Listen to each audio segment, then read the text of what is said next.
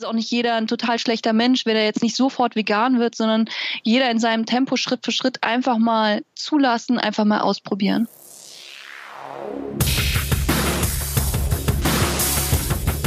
Die Szenemacher.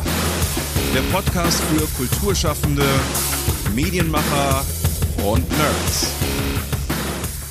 Hallo, liebe Szenemenschen. Ich hoffe, ihr habt heute schon lecker gegessen. Sonst könnte es leicht passieren, dass wir euch mit dem heutigen Thema den Mund wässrig machen. Sag mal, Julia, was gab's denn bei dir heute zum Mittag?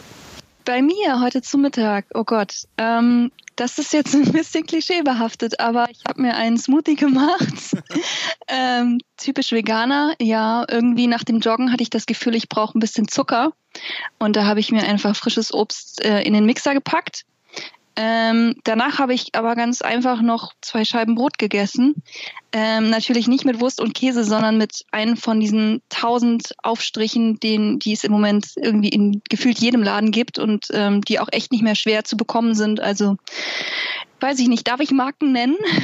Ja, ja das darfst du. ähm, also egal, ob man jetzt ähm, im Drogeriemarkt bei DM Rostmann oder Butni ähm, so diese Gläschen einkauft oder äh, inzwischen gibt es das, glaube ich, auch bei Aldi, Netto, Rewe, Edeka und überhaupt eigentlich überall. Ähm, ja, das habe ich mir da drauf geschmiert und noch ein bisschen frisches Grünzeug, was im Moment ebenso wächst an Kräutern. Okay. Hast du so ein Go-To-Gericht, was immer geht? Also bei mir gehen eigentlich echt immer diese Aufstriche, weil man kann sie überall hin mitnehmen, wenn man mal in Urlaub fährt oder irgendwo zu Besuch ist, wo man nicht genau weiß, ob eben es möglich ist, da etwas Veganes zu bekommen, nehme ich immer äh, so ein Gläschen oder zwei mit.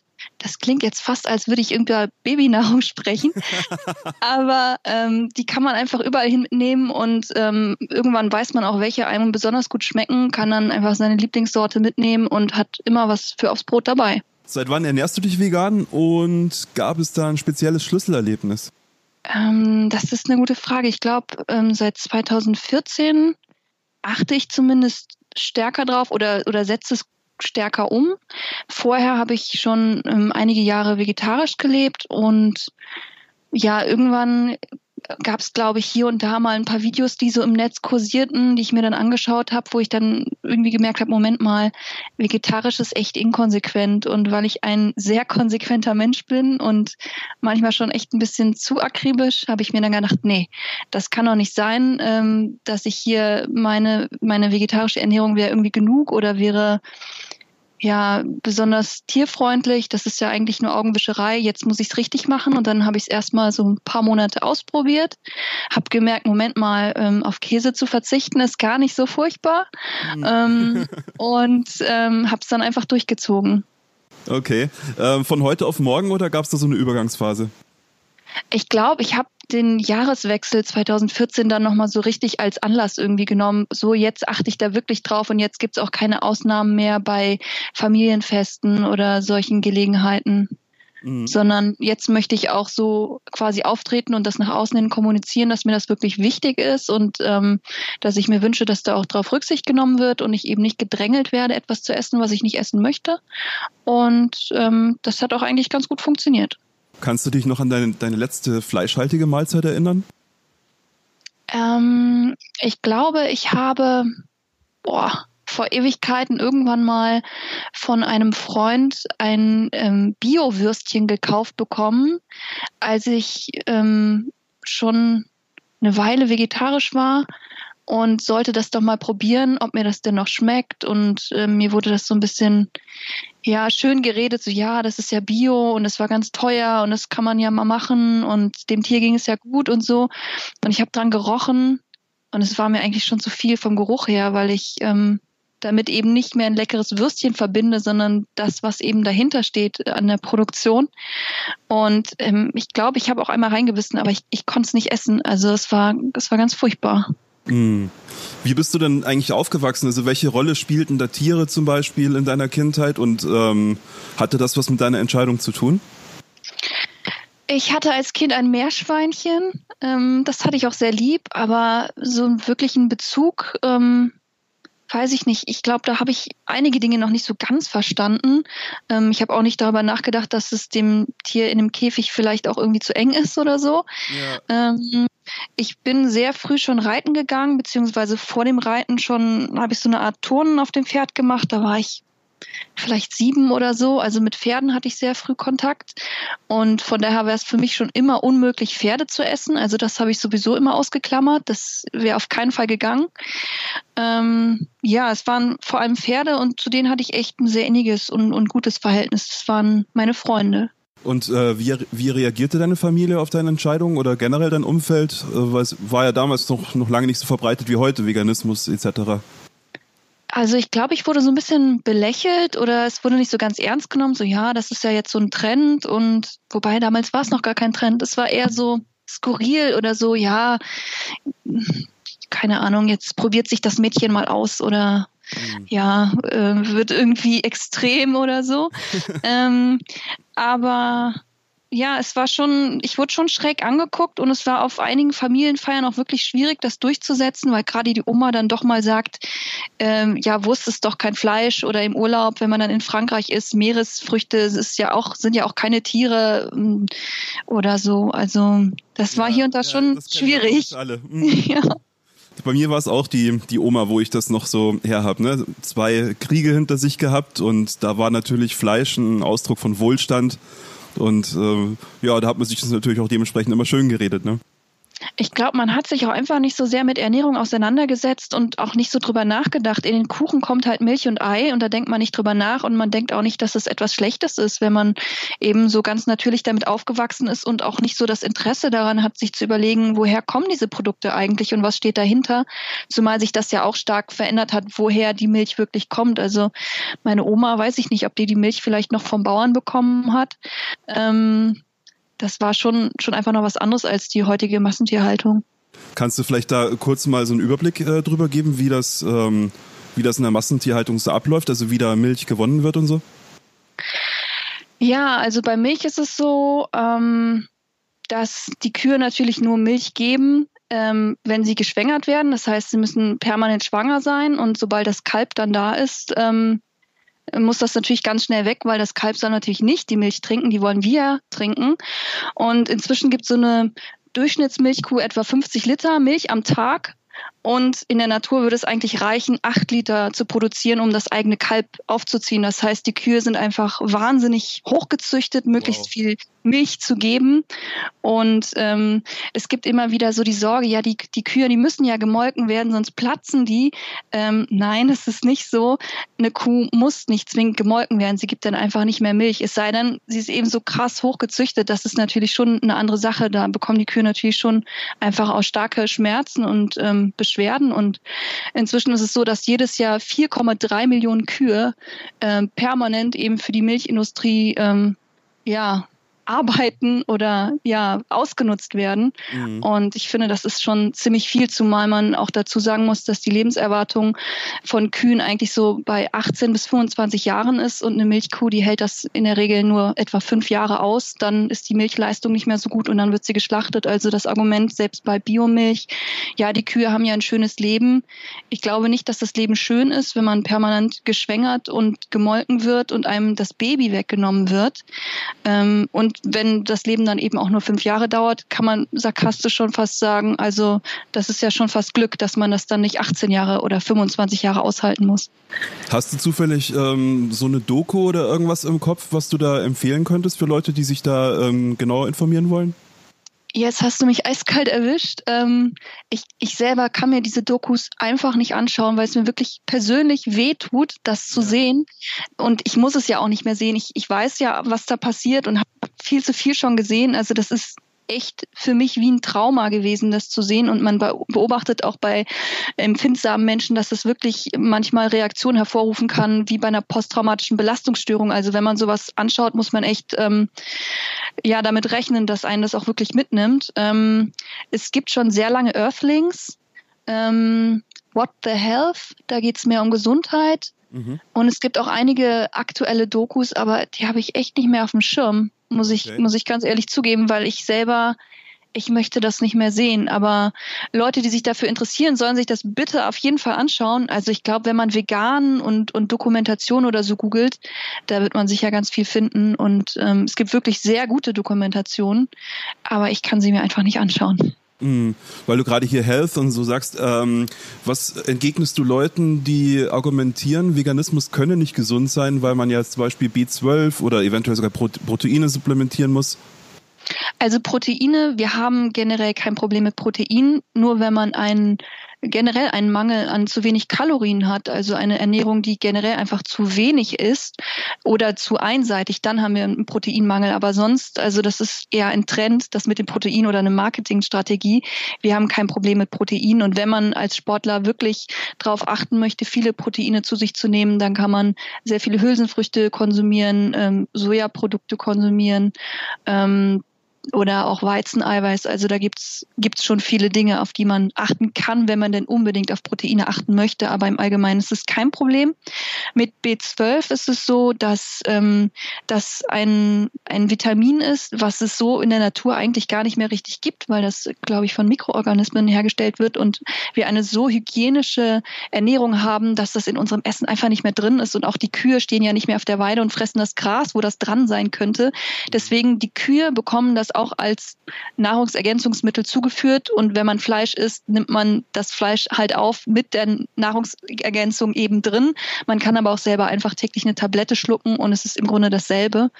Und ähm, es gibt da einige sehr gute Produkte, die man als in jeder Form zu sich nehmen kann, als Tropfen, Kapseln, Kautabletten. Also das ist überhaupt kein Problem.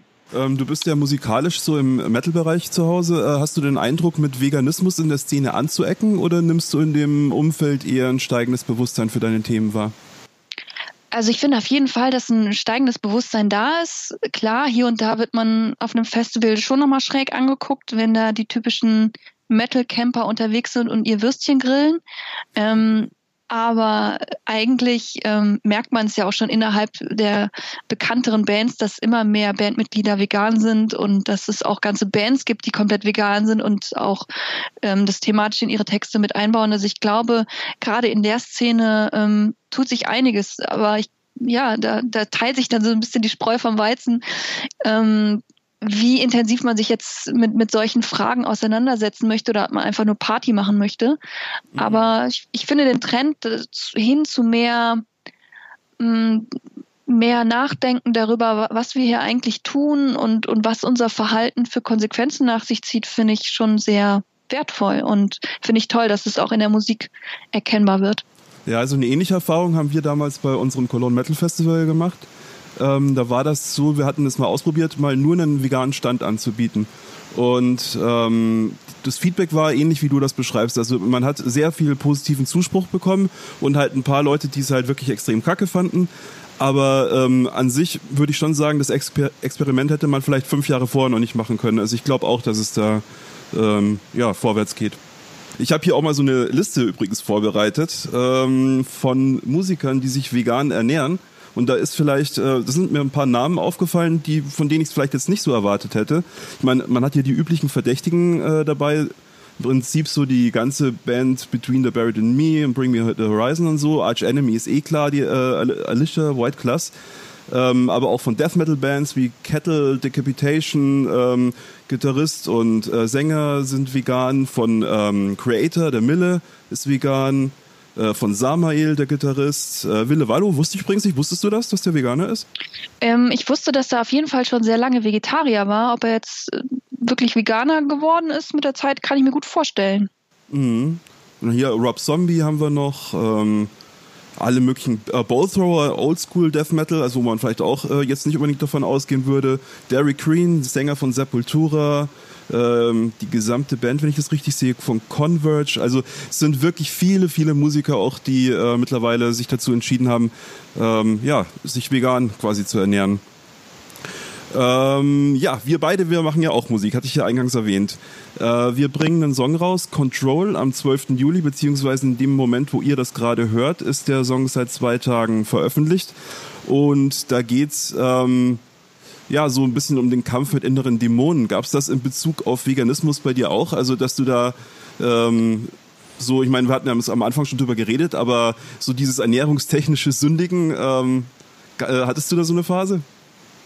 Nee, eigentlich nicht. Also ähm, wie ich schon gesagt habe, ich bin ein ziemlich konsequenter Mensch und ähm, wenn ich hier und da mal das Gefühl habe, oh, so ein bisschen Käse, da hätte ich jetzt doch echt Lust drauf, das war am Anfang schon mal da, aber ich habe mir dann ganz klar vor Augen geführt, okay, zu welchem Preis? Möchte ich möchte ich den Preis zahlen? Und dann habe ich mich dafür entschieden, nein, möchte ich nicht. Und ähm, man muss aber auch dazu sagen, früher hat der vegane Käse echt nicht besonders gut geschmeckt. Inzwischen gibt's echt leckere Ersatzprodukte und auch immer mehr und für jeden Geschmack ist irgendwie was dabei. Also ich habe überhaupt nicht das Gefühl, verzichten zu müssen.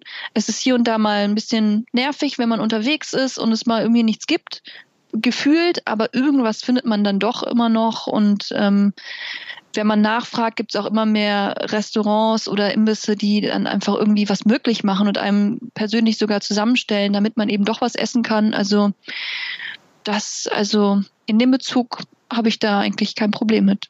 Und gegen welche Monster kämpfst du dann heutzutage quasi so an? Also was sind so deine Laster oder was sind so die Dinge, mit denen du dich irgendwie rumschlägst?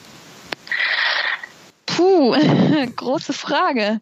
Ja, ähm, ja also ich habe manchmal von jetzt auf gleich eine sehr große Wut in mir, ähm, die am liebsten aus mir rausspringen würde. Und zwar nicht nur bezogen auf das Thema Veganismus, wobei man da auch sehr stark verzweifeln kann, eben an Menschen, die überhaupt nicht einsehen, auch nur minimal ihren Fleischkonsum einzuschränken und die überhaupt nicht an andere Lebewesen oder andere Mitmenschen, die Umwelt oder all diese anderen Dinge überhaupt dran denken, die einfach sehr egoistisch sind. Und da kommen meine inneren Dämonen dann hervor, weil das zu akzeptieren und zu sagen, okay, die Leute sind eben so, die haben sich dafür entschieden, finde ich sehr schwierig, weil wenn das einfach nur eine persönliche Entscheidung wäre, ähm, dann wäre ich damit völlig in Ordnung. Aber sie betrifft ja auch andere Dinge oder auch Tiere und Mitmenschen und die Umwelt.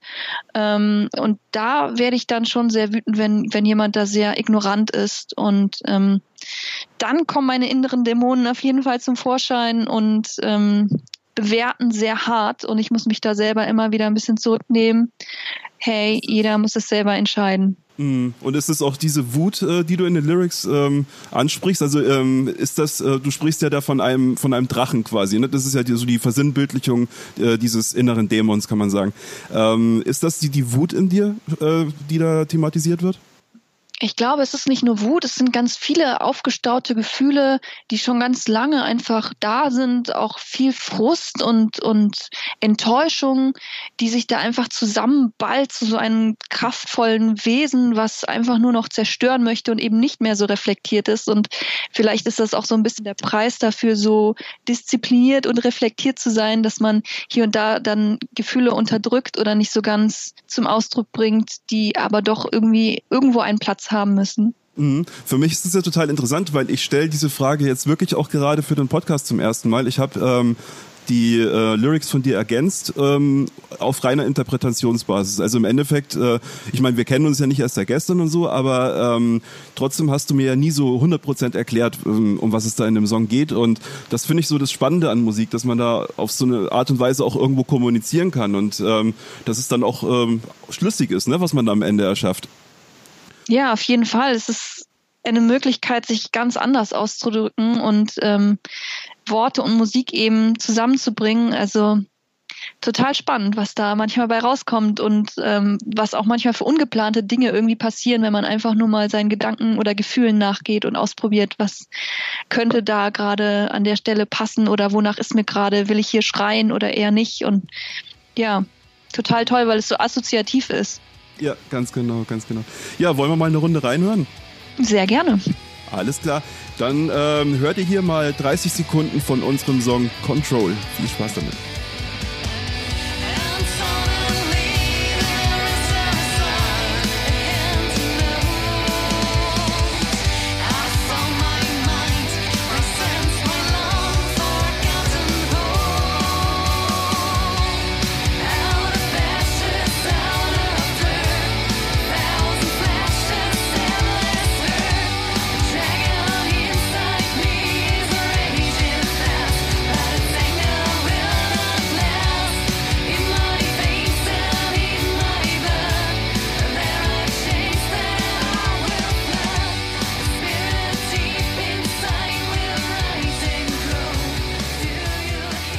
Falls euch das, was ihr gerade gehört habt, gefallen hat, der Song ist seit vorgestern auf Bandcamp als digitaler Download und via Spotify als Stream verfügbar. Die Links findet ihr in den Show Notes. Hört gerne mal rein und lasst uns Feedback da. Ähm, ich habe jetzt noch mal eine Frage an dich, Julia. Hast du eigentlich äh, musikalische Vorbilder, Sängerinnen oder Bands und äh, wie wichtig ist dir die Haltung deiner Lieblingskünstler? Also bei meinen Lieblingskünstlern äh, geht es mir eigentlich mehr um das gesangliche oder, oder musikalische Vorbild. Da schaue ich nicht allzu sehr drauf, was die für Überzeugungen haben, weil ich habe meine eigenen Überzeugungen und jeder hat seine eigenen Überzeugungen und ähm, ich bin da, glaube ich, sehr klar in, in, in meinen ethischen Vorstellungen und ähm, ja, versuche da nicht, nicht zu sehr zu schauen, was andere da machen, weil ähm, das würde mich hier und da vielleicht nur ein bisschen traurig machen oder betroffen machen. Ähm, und ähm, da habe ich nichts von. Deswegen ähm, orientiere ich mich da eher an, an dem musikalischen ähm, Können oder der Kreativität, die mich dann eben inspiriert. Mhm. Und wenn wir jetzt gerade von Haltung sprechen, wir haben ja jetzt hauptsächlich Veganismus als eine Ernährungsform äh, vorher angesprochen, aber im Grunde genommen ähm, ist das ja noch viel mehr. Willst du mal ein bisschen erzählen, ähm, was Veganismus für dich so im Prinzip ist? Also für mich geht es generell darum zu gucken, was konsumiere ich und ähm, natürlich in erster Linie, dass ich keine tierischen Produkte konsumiere und auch keine Produkte, wo Tiere irgendwie indirekt drunter gelitten haben. Ähm, schön wäre es natürlich auch noch, wenn man darauf achtet, dass natürlich auch keine Menschen drunter gelitten haben. Deswegen versuche ich schon ähm, nachhaltige Dinge zu kaufen. Ähm, Kleidung kaufe ich zum Beispiel ganz oft gebraucht oder versuche dann eben etwas zu kaufen, was eben nicht irgendwie nur aus Plastik ist oder nur einmal benutzt werden kann kann, sondern eben äh, auch ein bisschen für längere Zeit. Die Umwelt ist auch ein großer Aspekt, der vielen nicht klar ist, ähm, dass durch die Fleischproduktion ähm, ganz viel äh, Treibhausgase verursacht werden. Äh, und zwar nicht nur CO2, sondern auch Lachgas und Methan. Äh, wissen auch viele gar nicht oder spielen das so ein bisschen runter, dass es ja nicht so schlimm ist. Ähm, die, der ganze Dünger, der auf unserer Ackerflächen äh, landet, äh, ja, macht unser Grundwasser nicht gerade besser und wir haben einfach mal ein, ein echt großes Wasserproblem. Wasser ist auch wieder ein Thema.